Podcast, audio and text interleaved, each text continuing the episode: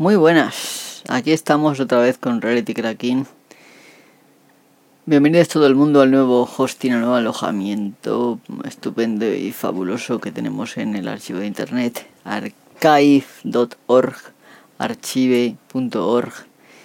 Ahora estamos allí y este es el primer episodio que se sube directamente allí. Hoy vamos a hablar de la biometría o la autentificación biométrica o bueno, otros nombres que pueda tener. Vamos a empezar con la sintonía que si no luego nos enrollamos más que una persiana. Hasta ahora.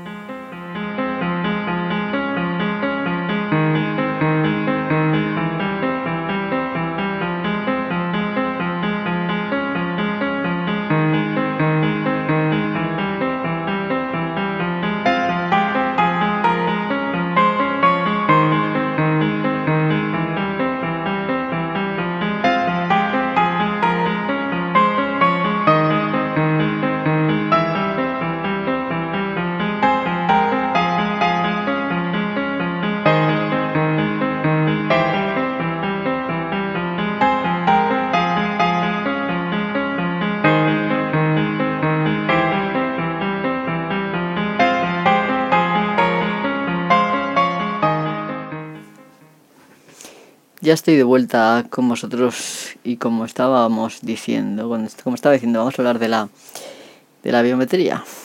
Biometrics. Bien. Bueno, la autentificación o identificación biométrica no es ni más ni menos que tratar de adivinar o averiguar la identidad de una persona a través de alguna parte de su cuerpo. O bien, también podría ser a base de reconocer patrones que hace con su cuerpo o con alguna parte de su cuerpo. Entonces los tipos que tendríamos de digamos de identificación o identificación biométrica serían los siguientes. La huella digital, muy conocida ya, la detección facial, la detección facial en 3D, el reconocimiento del iris, reconocimiento de retina, análisis de andares de una persona, reconocimiento de voz, geometría de la mano, ritmo de escritura y incluso por la eh, por la huella o la impresión de la oreja. La oreja eh, pues se sabe que es muy digamos muy personal y hay tantas orejas distintas como personas y sé que hay algunos, eh, digamos, experimentos en curso o incluso algunos que se están practicando que utilizan este tipo de biometría. Bien, eh, hoy vamos a hablar de esto porque me parece que no estamos dándole, digamos, la inclinación que tendría que tener. Hoy en día este tipo de aplicaciones biométricas se están encontrando sobre todo eh, en el desbloqueo de móviles, evidentemente. Eh, hay móviles que ya desde hace bastantes años tienen eh, se pueden desbloquear por la huella digital. También desde hace bastantes años se pueden desbloquear por la el reconocimiento de la cara, ¿vale? Por la detección facial. Últimamente también se puede eh, hacer por el iris. Y de momento hasta ahí que yo sepa es lo que se ha hecho hasta ahora en móviles. Pero aparte, este, este tipo de aplicaciones de la biometría lo vamos a encontrar cada vez en más sitios. De tal forma que va a llegar un momento que va a ser ubicuo. Es decir, va a estar en todas partes. ¿Vale? Por ejemplo, hoy en día ya lo podemos encontrar en Estados Unidos, por lo menos, para, digamos, el acceso a eventos deportivos en grandes estadios, en la Super Bowl y demás, en lugar de chequear uno por uno, pues hay unas cámaras que te pillan en el careto y de esa manera se puede detectar si hay alguna de las personas, digamos, buscadas entre el público y pararlo en el momento en que va a entrar. O algunas personas que tengan la entrada privada al estadio y este tipo de cosas pero también se está aplicando en Estados, Unidos y en otros países en el control de paso en aeropuertos Y también hay grandes compañías, no solamente en Estados Unidos, sino también en Japón y en otros países, en China probablemente también, utilizan eh, la biometría para el acceso de empleados. ¿Vale? En lugar de fichar, los empleados se identifican de forma biométrica al entrar y es una manera, digamos, de mantener la seguridad para que no entre quien no deba y al mismo tiempo está fichando el empleado, por así decirlo. Me imagino que habrá mezclas de todo este tipo de cosas, mezclas eh, gente que además de esto obliga a fichar por separado porque no es lo mismo llegar por la puerta que estar sentado en tu mesa. Vamos, no sé exactamente.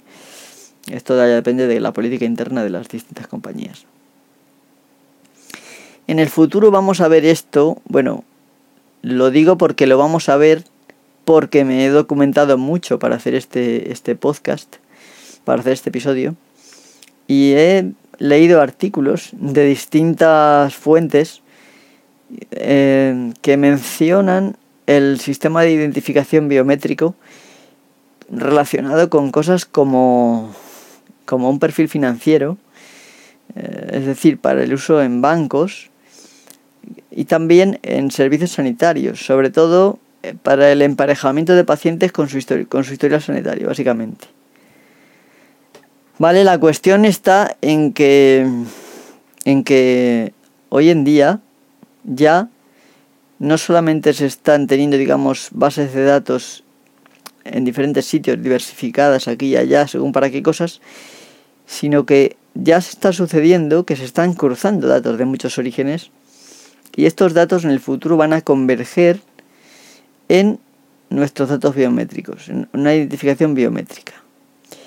Y entonces con una identificación biométrica van a tener acceso a todo, pues a qué tal perfil financiero tienes, si eres confiable, si vas a pagar un préstamo o si tienes alguna enfermedad o defecto congénito que el día de mañana pues va a fastidiar y si, en fin, estas cosas eh, también se va a utilizar, por ejemplo, en, eh, el día de dentro de poco.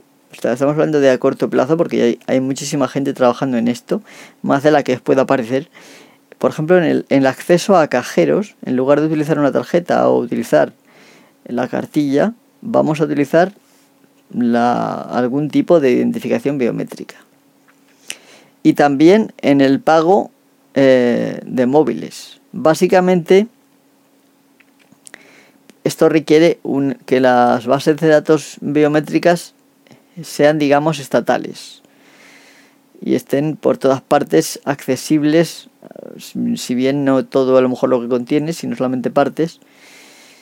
Ya desde hace mucho tiempo en España tenemos, cuando vamos a renovar el DNI, pues nos sacan las huellas, que uno se siente, yo particularmente por lo menos, como un delincuente, porque, por ejemplo, en Estados Unidos, si no tienes ningún antecedente, ninguna detención, ni ningún caso de que hayas tenido algún delito por el cual te hayan detenido y te hayan llevado a la comisaría y te hayan fichado, no tiene nadie tus huellas. Sin embargo, aquí en España te sacas la... Desde que existe el, el DNI, pues sí, tienen las huellas.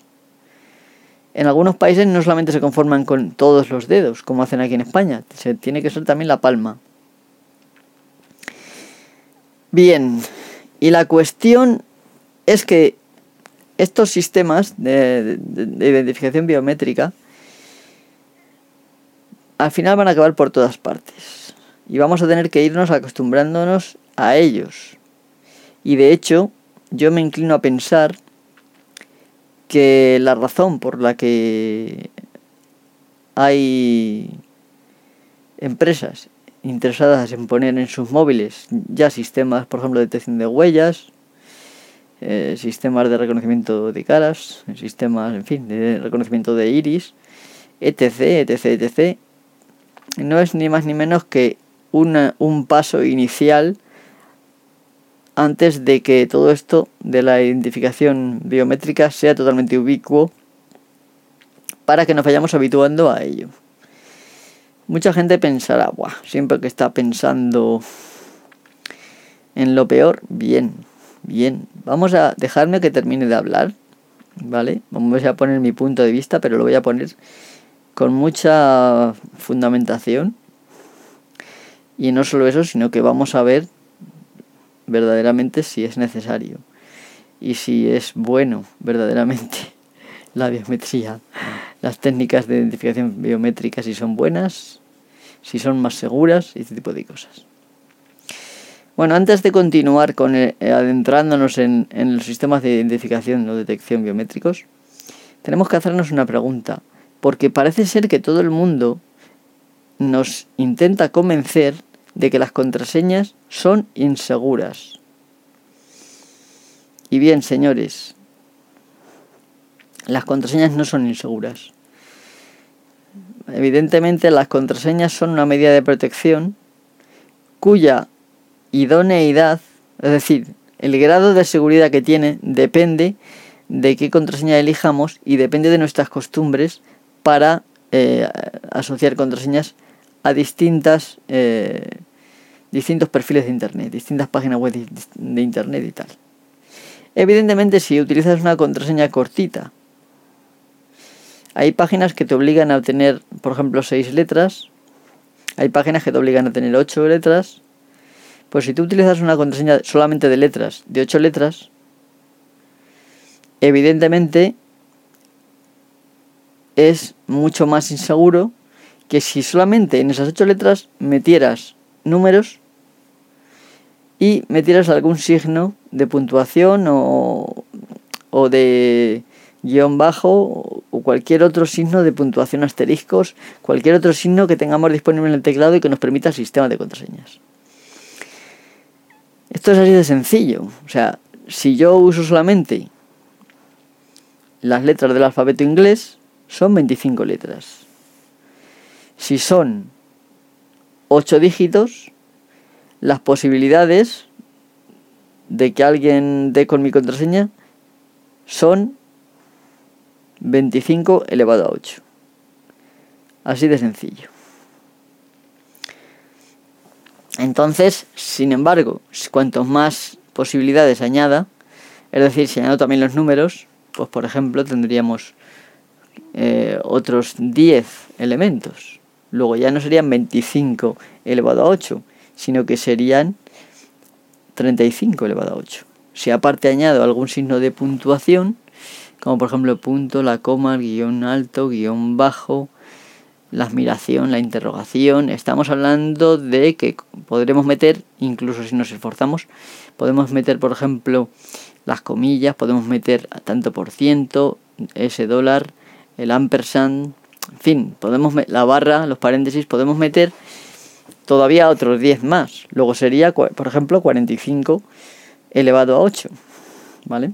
Si ampliamos la, la contraseña, ¿vale? Si ampliamos la, el número de, de letras de la contraseña, lo que va a ocurrir es que vamos todavía a mejorar más.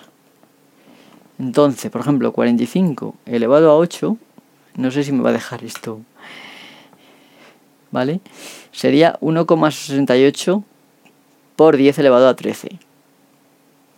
Es decir, bueno, hay más decimales, pero básicamente 1,68, bueno, eh, corriendo los decimales 13 veces. ¿Son, es, ¿Es insegura la contraseña? No, señores.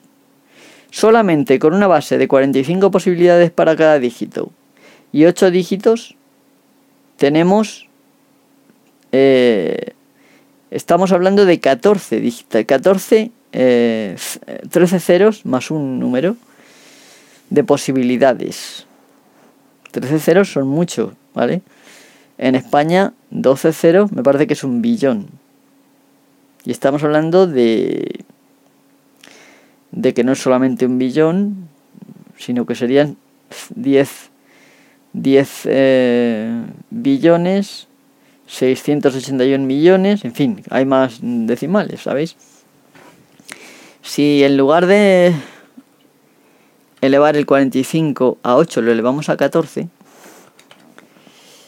pues evidentemente me da un valor de 1,396288,602 por 10 elevado a 23. ¿Vale? Eh, ¿Son las contraseñas inseguras? Podemos, incluso si utilizamos una palabra más larga, o incluso nos esforzamos todavía más para utilizar todo el código ASCII, que el código ASCII, bueno, todo el código ASCII no se puede utilizar, pero hay muchos. El código ASCII son 256 caracteres, algunos de los cuales no son utilizables para contraseñas, pero otros muchos sí. Podríamos utilizar fijo de plano 127 caracteres, eso es fijo sin utilizar ni ñes ni nada internacional, por así decirlo. Entonces ya sería 127 elevado a 14. No sé cuántos ceros dará eso. 127 elevado a 14 da 29, 29, 10 elevado a 29, 2,839 por 10 elevado a 29. ¿Vale? Ahora bien, vale, hemos creado una contraseña muy única. No hemos utilizado ningún nombre de personaje de nuestra serie favorita ni de nuestra novela favorita. Hemos metido toda la variedad posible en, las letras que son.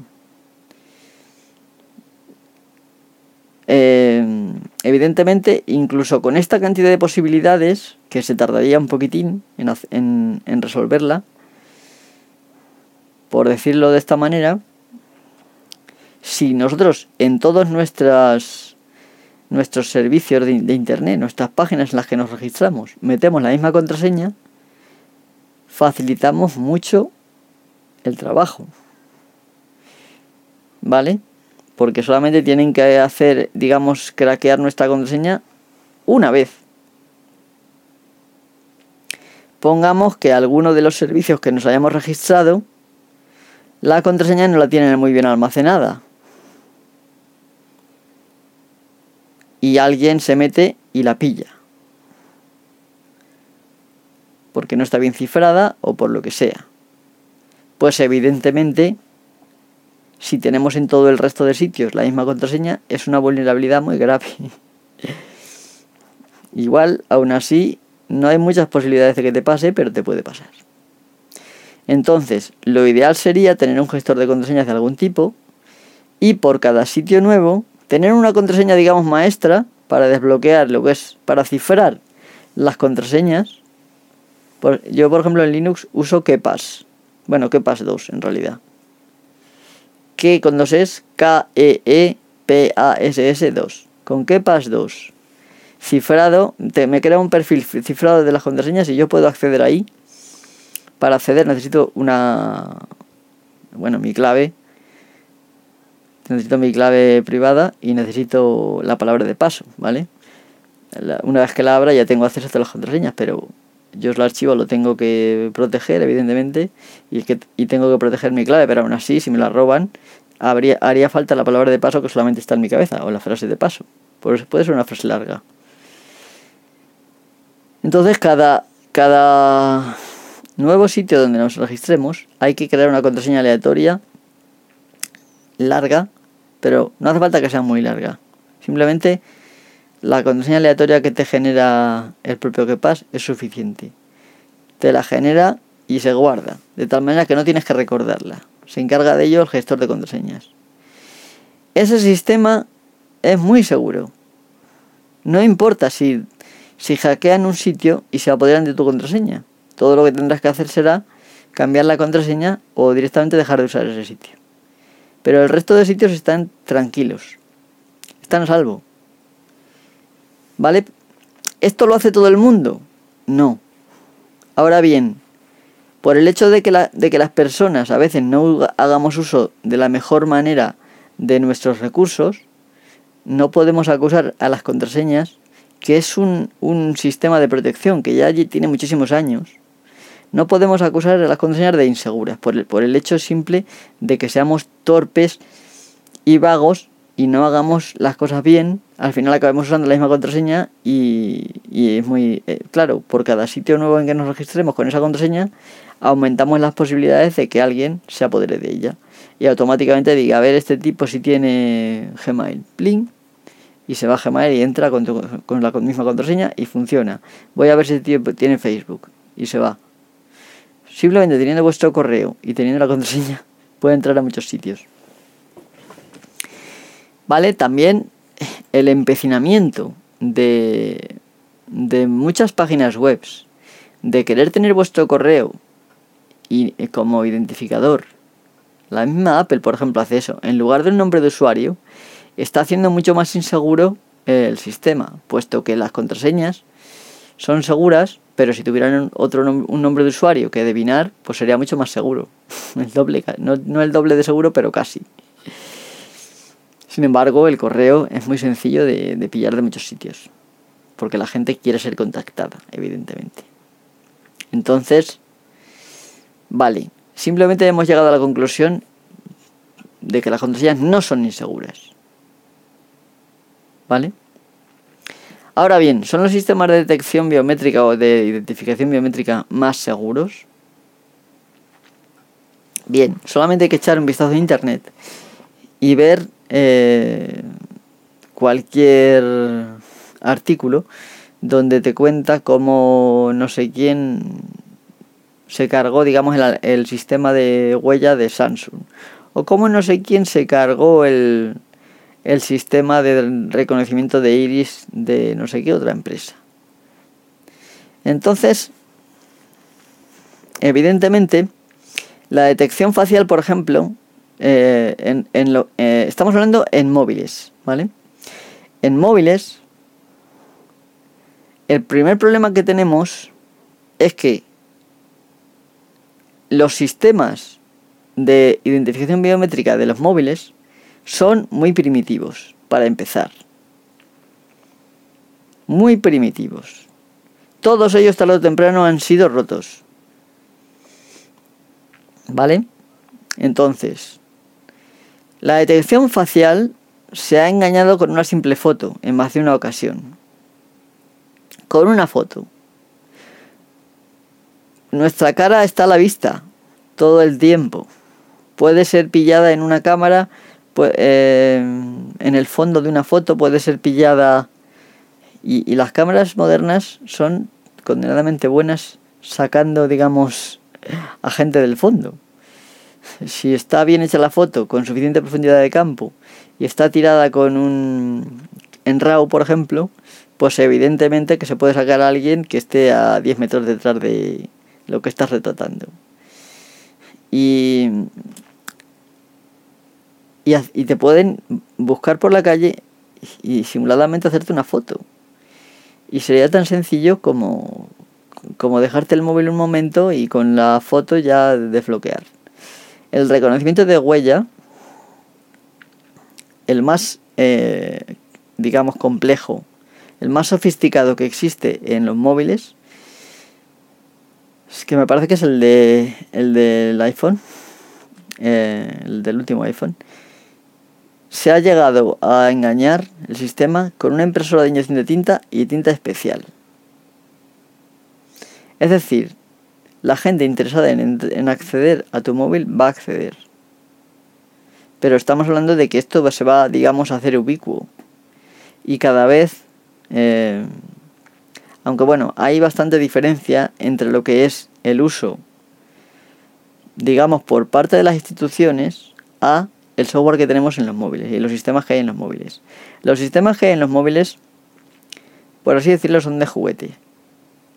Son muy fáciles de engañar.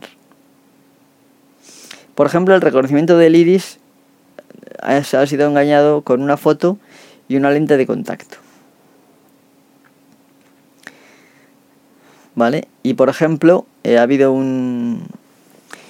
Para que veáis que no, que no me gusta mentiros, por supuesto, pero, pero es que quiero que lo sepáis.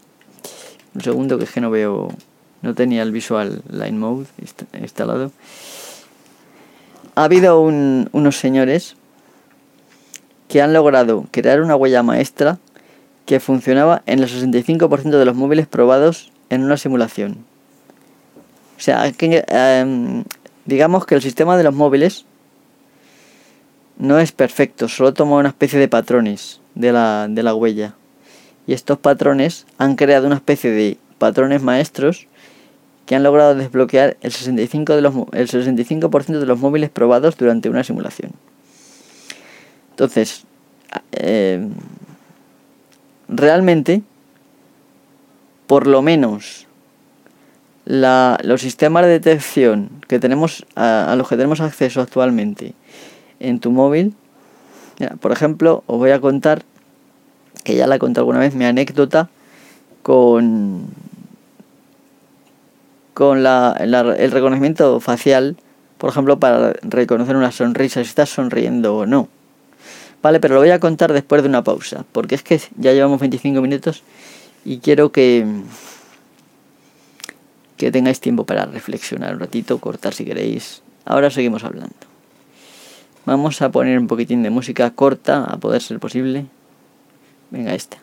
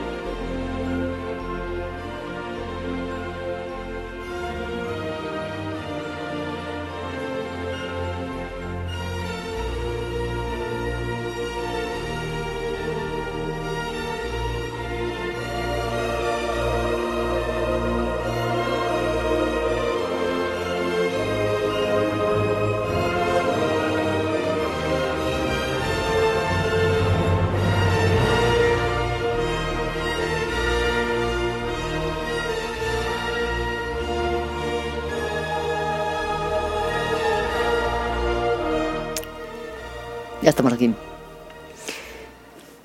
Bien, es que no tenemos tampoco mucho tiempo para lo que tengo que decir. Bien, eh, la cuestión es la siguiente. El, por ejemplo, el sistema CV de, detección de imágenes, detección de caras, implementado por Apple en sus dispositivos, eh, básicamente es, eh, imagino que se puede hacer de varias, se puede implementar de varias maneras, pero la manera básica era coger una foto de la cara y reducirla ridículamente, no sé si eran 50 por 50 píxeles o una cosa así, y después en base a unos patrones de líneas horizontales, líneas verticales, etcétera, se trataba de, de encontrar en esa reducción que se convertía a blanco y negro, se trataba de encontrar las cejas, la nariz y la boca, básicamente.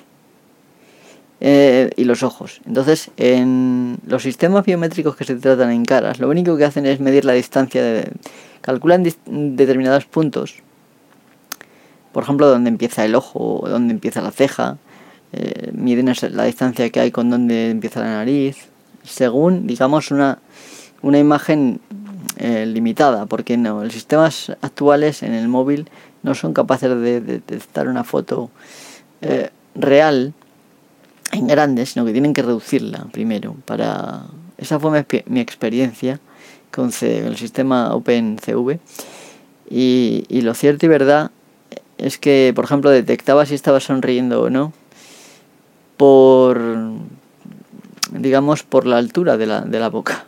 Básicamente calculaba dónde estaba la boca y, y, se generaba un cuadrado por donde estaba la boca y según la altura del cuadrado, según un, digamos un, un, umbral determinado, se podía decir si estaba sonriendo o estaba serio.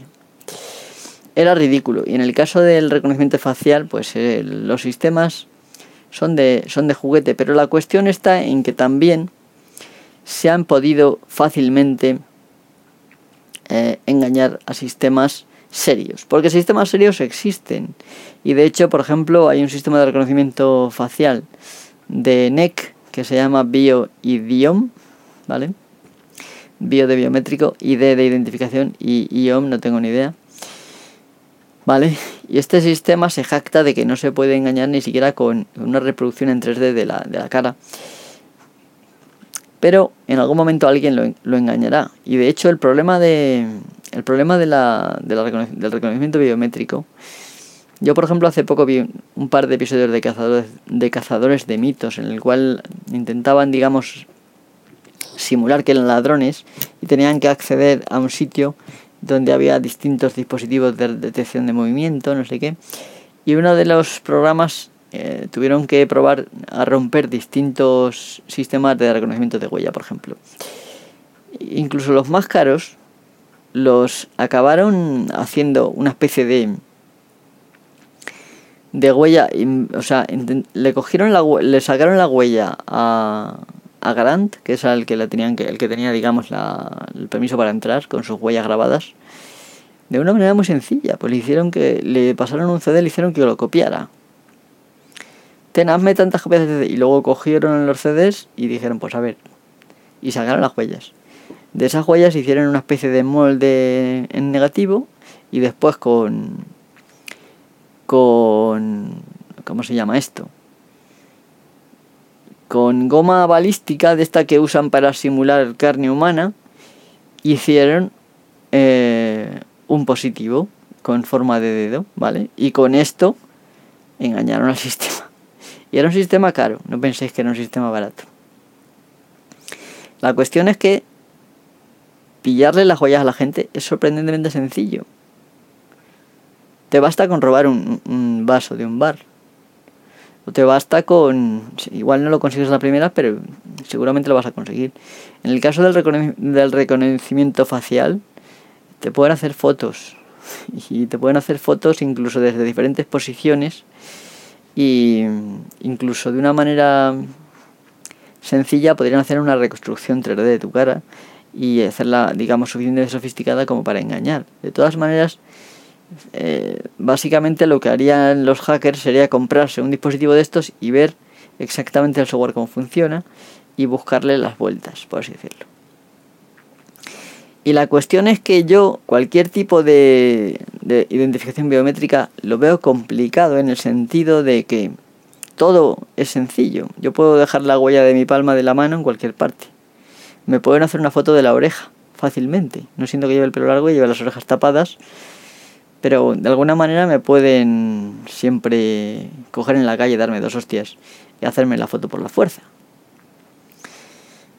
Y en el fondo, la razón por la cual quieren eh, hacer un sistema de identificación biométrica es porque de esa manera no requieren que el usuario se dé de alta, ¿vale?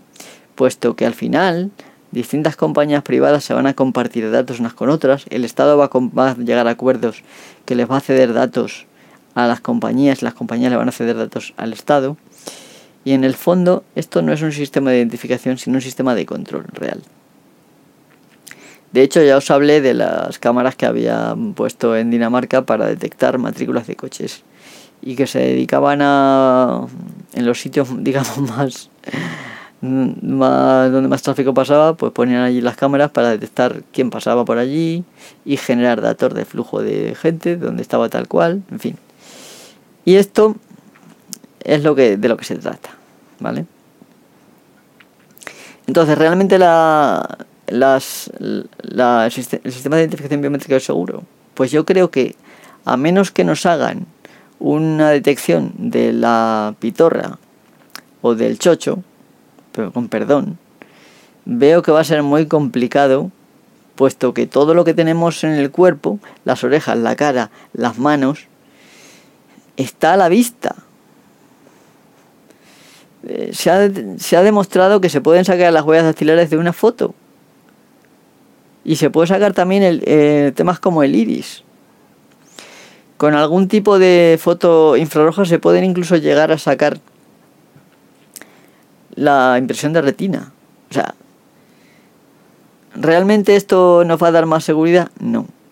¿Por qué razón está tanto presente en la tecnología móvil? Pues lo principal que intentan es que como esto va a ser una cosa ubicua y nos lo van a meter si que, tanto si queremos como si no, pues quieren que nos acostumbremos a ello y que más o menos lo tengamos tan asumido que, lo, que cuando llegue de verdad a ser ubicuo, lo veamos como algo total, totalmente normal y encima moderno y guay. Y eso es eh, la cuestión, ¿vale?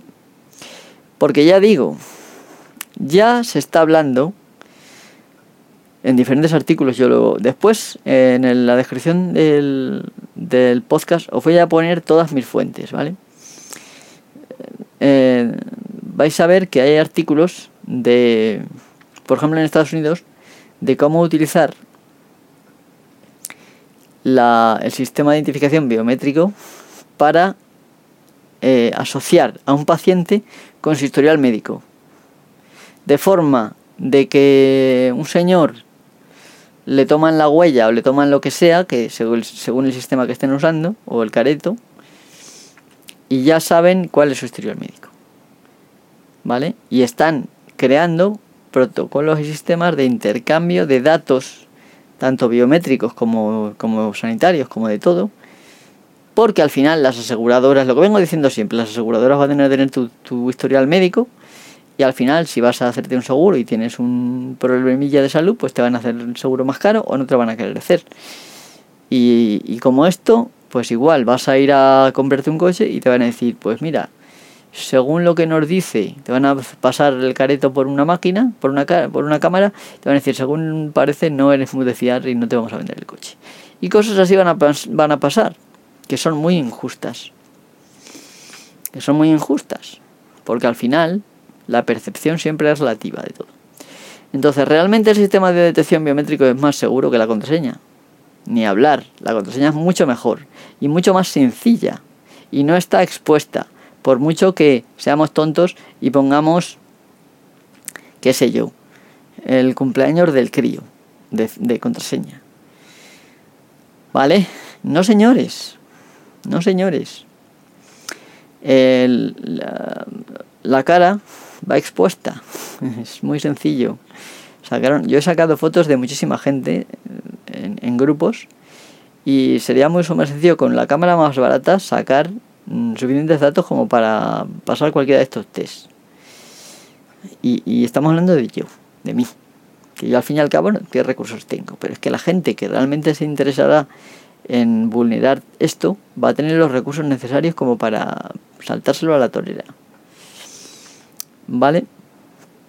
Entonces al final no es más, las contraseñas son mucho mejores que las que las que el sistema de identificación biométrico.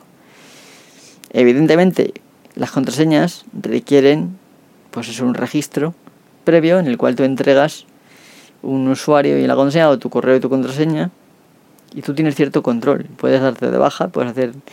Sin embargo, lo que va a pasar es que al final, por donde pasemos, va a haber cámaras que nos van a detectar. Incluso va a haber cámaras desde lo alto que van a tener muchísima velocidad. Es decir, van a ser cámaras ultra rápidas para detectar las caras de la gente en movimiento incluso desde cientos y cientos de metros de altura. Y de hecho, por ejemplo, aquí en España, yo sé que la Guardia Civil está desde hace ya bastante tiempo estudiando la posibilidad de comprar drones y poner operadores en cada parte para que controlen los drones y, hagan pasadas para vigilar a la población. ¿Esto es seguridad? Pues no, señores, esto es control de la población. Y, el que, si no, pues que alguien me convenza de lo contrario. Como ya he dicho, el robo de datos biométricos es sumamente fácil. Si de una foto se pueden sacar huellas dactilares, imaginaros que a alguien simplemente le van a hacer una foto y ponen las manos. Pues ya tenemos las huellas dactilares. La si no se pueden sacar así, porque no somos tan listos, la captación de una huella dactilar es muy sencilla. Encima, si los sistemas no son totalmente eh, fiables, ¿vale? Y simplemente captan patrones, pues al final se queda en agua... ¿De qué? Agua chirri. es un sistema malísimo. Y otra cosa es que también se pueden hackear bases de datos biométricas. Y entonces con eso, desde luego están estudiando a ver cómo intercambiar los datos de tal manera que el agente A tenga acceso, no sé qué. En fin, todo esto es una cosa muy seria que no creáis que es una cosa de, de dentro de muchos años, sino que va a estar en boga ya. ¿vale? Va a llegar el día que para pagar tengáis que poner el careto o la huella del dedo que sea. Luego el, el tema de la privacidad. Puesto que los datos biométricos se asocian con todo tipo de datos personales, cualquiera que consiga vulnerar la identificación biométrica va a tener automáticamente acceso a nuestros datos, lo cual es un desastre, se mire como se mire. Las contraseñas pueden cambiarse. Si yo meto la pata y alguien me pilla la contraseña, yo puedo cambiar la contraseña pero mi careto es mi careto y no lo puedo cambiar. Y no creo que me dejen llevar una máscara por la calle para proteger mis datos biométricos. ¿No veis que es un poco ridículo? Bien, para ir terminando voy a hablar de los peligros para la democracia. Esto lo he sacado de una página que se llama eh, Privacy International, ¿vale? Aquí mencionan un dicho, eh, bueno, un, par de dichos y una, una especie de corolario. Lo voy a leer directamente. Según el Banco Mundial, la identidad, identidad refiriéndose a identidad biométrica, ¿vale? provee de los cimientos para otros derechos y le da voz a los que no la tienen. El secretario general de las Naciones Unidas le haya, la ha llamado una herramienta para sacar adelante derechos legales y políticos. Pero si la identificación biométrica es tal bendición, uno esperaría ver pues un proceso democrático en acción, cuestionando al sistema, dando a individuos y comunidades la oportunidad de ser consultados para poner en relieve los problemas que podemos encontrar y pues los fallos, las, las torceduras y que estas torceduras puedan ser enderezadas antes de implementar estos sistemas. Curiosamente lo que está sucediendo en muchos países es justo lo contrario. Allá donde se están poniendo sistemas de identificación biométrica se ha hecho por decreto, por dictado o de maneras que permiten menos control democrático, impidiendo que el sistema sea elegido por la gente, ¿vale? Mientras que los usos de la biometría se expanden más allá de su propósito original, es decir, se vendía de una manera, pero al final se ha ido ampliando el uso a más cosas. El sector privado también se ha subido al carro de la biometría como fuente para enlazar distintas piezas de identidad. Es decir, tienen cosas por aquí, cosas por allí, y al final van a decir, ah, esto es de este, esto es de este, esto es de aquel. Y van a tener un repositorio unido, por así decirlo. Y su objetivo es aprender cada vez más sobre nuestras vidas y tenernos evidentemente bien controladitos. En muchos casos los sistemas biométricos no son una herramienta de protección de derechos, sino medios por los cuales los poderosos ejercen su control, a menudo sobre gente vulnerable y que no se lo merece.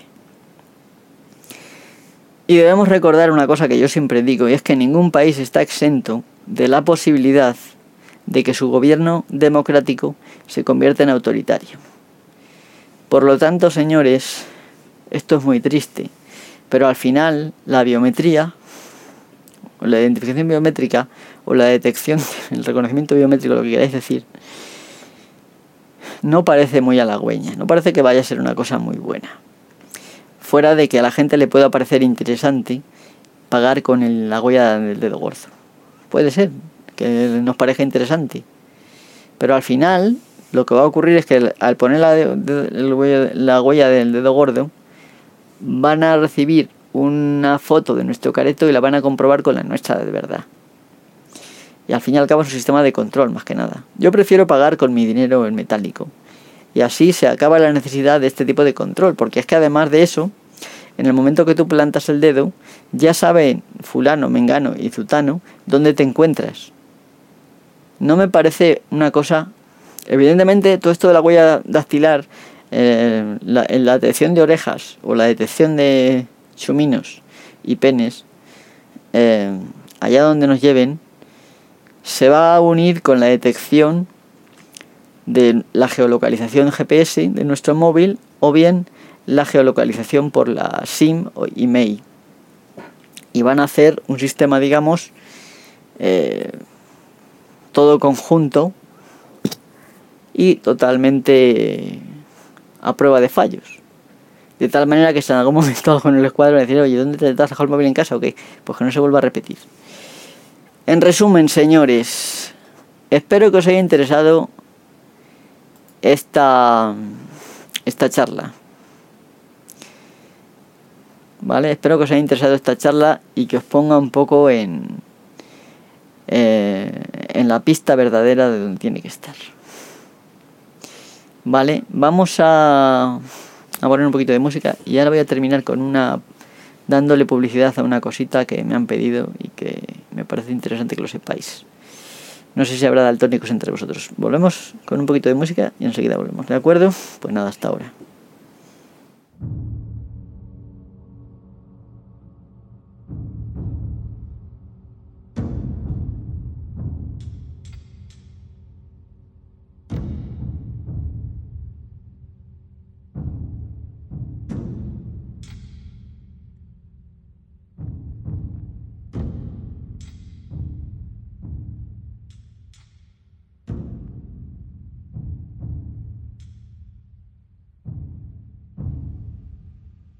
Between the time when the oceans drank Atlantis and the rise of the sons of Arius, there was an age undreamed of. And unto this, Conan, destined to bear the jeweled crown of Aquilonia upon a troubled brow. It is I, his chronicler, who alone can tell thee of his saga. Let me tell you of the days of high adventure.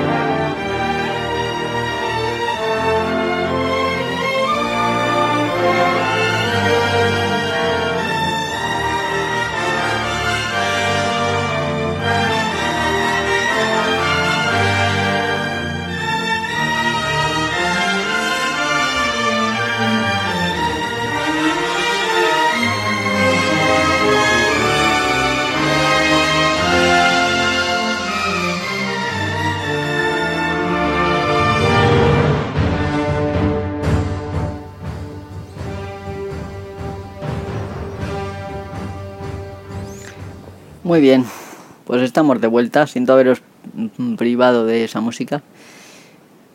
Bien, voy a directamente leerlo, lo que pone aquí, y espero que sea útil. ¿Eres daltónico o conoces a alguien? ¿O quieres colaborar difundiendo esta noticia? Hace un año presentamos el proyecto colaborativo y open source para crear una web app que ayude a diseñar de manera inclusiva usando combinaciones de colores apropiadas, ah, perdón, aprobadas por y para daltónicos.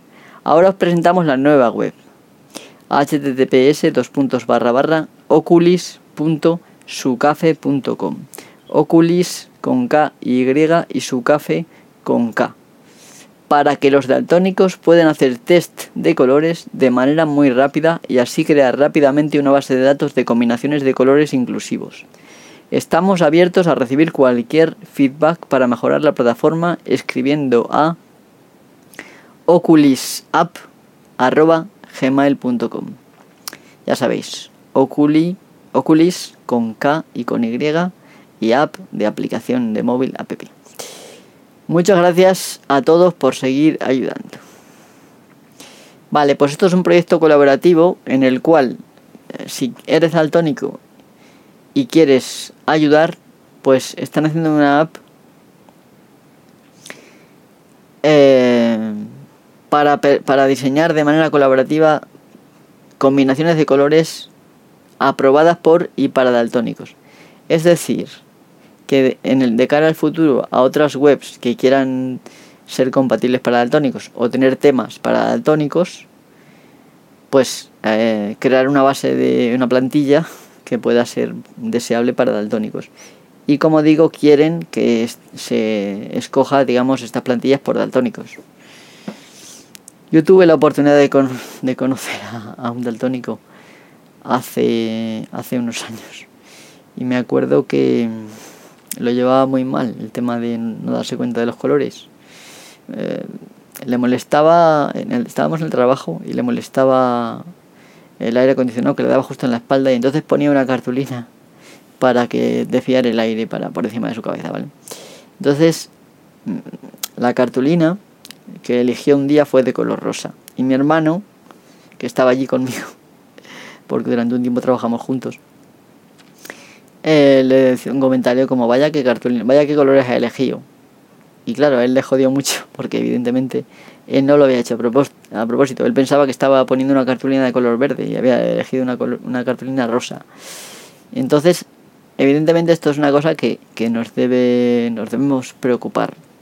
Yo creo que ser considerado por los demás, y más cuando son gente que tiene limitaciones eh, de muchos tipos, es bueno nos hace ser, digamos, nos hace realzar nuestra humanidad, que eso es una cosa muy importante. Así que, nada, si, si sois daltónicos o conocéis a algún daltónico, pues le podéis dar la, la, página web. La pondré de todas maneras en la descripción del, podcast para que tengáis acceso a ella y no tengáis que estar. ¿Vale? Me imagino que en esta página web entras y participas en tests para hacer eh, estas plantillas. Así que nada chicos, ya he terminado yo el podcast por mi parte. Este es un podcast que llevo ya mucho tiempo rumiando y, espero que me haya salido bien. Eh, y este es por casualidad, bueno, no quería grabar ya más en Evox y este va a ser el primer podcast en publicarse de manera exclusiva en el archivo de internet, en nuestro nuevo hosting. Sin nada más, recordaros que me podéis ayudar en mi cuenta de Patreon, eh, eh, https barra patreon.com barra rcracking y allí pues os podéis suscribir por un módico precio de, de un dólar o más y, y contribuir eh, a la continuidad del podcast y el canal de YouTube. ya sabéis que mi interés inicial es comprarme un equipo no muy, no muy caro de unos 80 euros para mejorar el audio del podcast. Y nada, os dejo con vuestras cosas y para terminar voy a poner un poquito de música. Hasta el próximo podcast, chicos. Un, abrazo, cuidaros y nos vemos en el siguiente episodio. Seguramente nos veremos antes en, en YouTube. Hasta la próxima, un placer.